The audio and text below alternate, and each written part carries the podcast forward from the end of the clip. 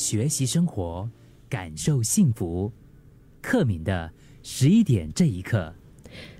你觉得我们这一辈子究竟需要多少财富才足够呢？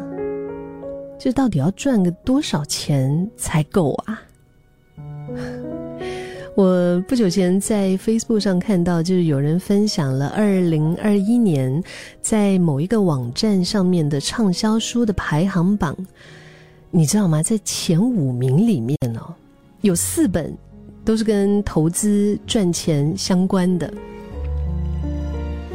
我觉得确实哈，这两年随着总体经济推演，各种金融产品的价格纷纷喷向历史新高，一时间好像身边所有的人的话题，大家就是三句不离：财务自由和用钱赚钱。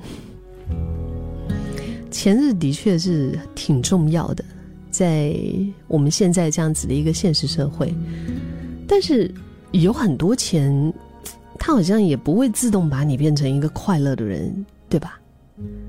是不是？还是我这个想法，嗯，行不通。嗯，我我就觉得，哎，好像如果能够为自己的人生找到意义啊，那才是终极的一个财富密码吧。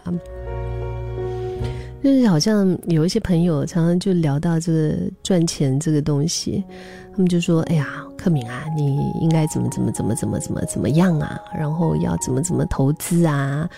我是完全对于这些话题，真的我有点属于像绝缘体这样。我不知道是因为我的脑太小，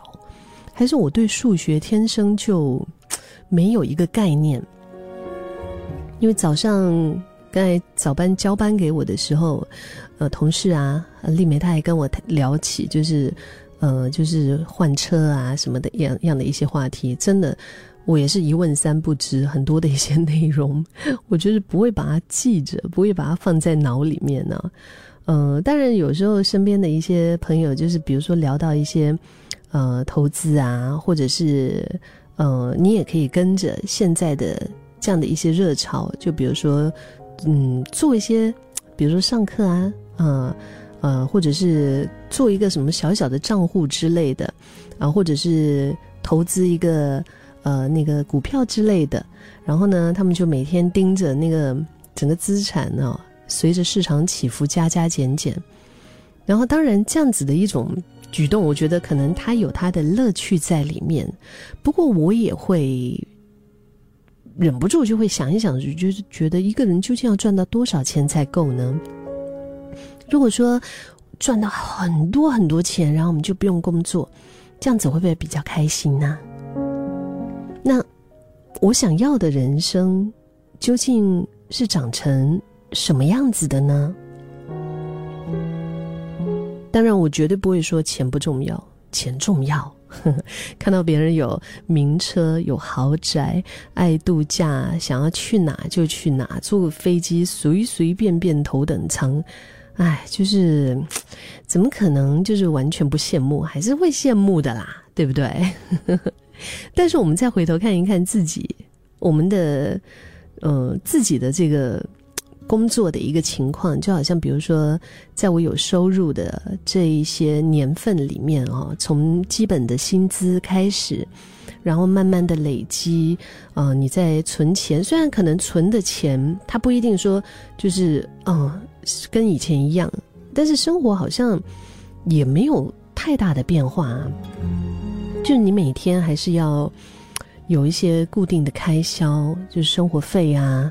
嗯。就是家里面，比如说你大大小小的一些，比如买菜啊、水电啊、电话啊、公车啊、公房等等之类的哈，然后呃花钱的这个欲望反而减少了很多，就不像以前觉得，哎，我每个月是不是要就买几件新衣服才会觉得满足一点？就是逛街买衣服的欲望反而越来越少了。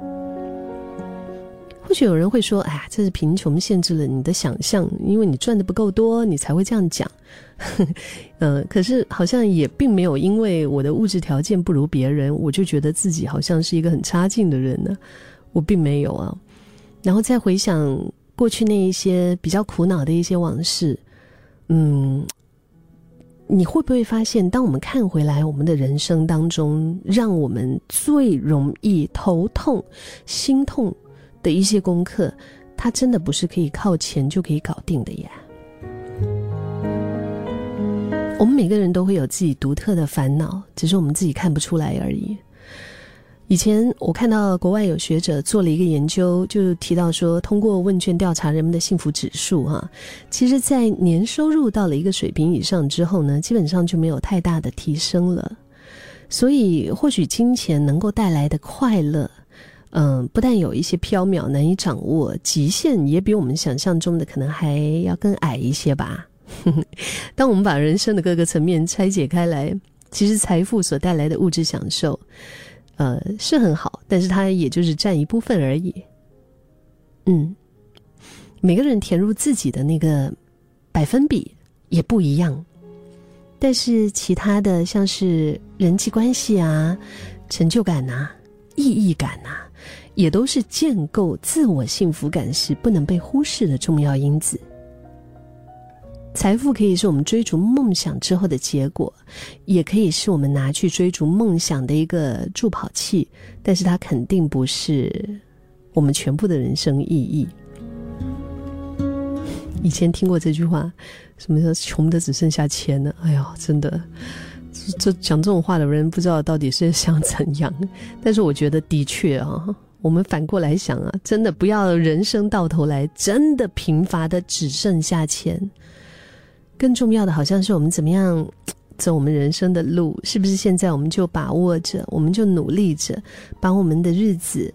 过成我们想要的样子，把我们的生命捏成我们想要的形状，然后我们就乐在其中。嗯，就乐在其中。我相信最重要的投资是投资自己。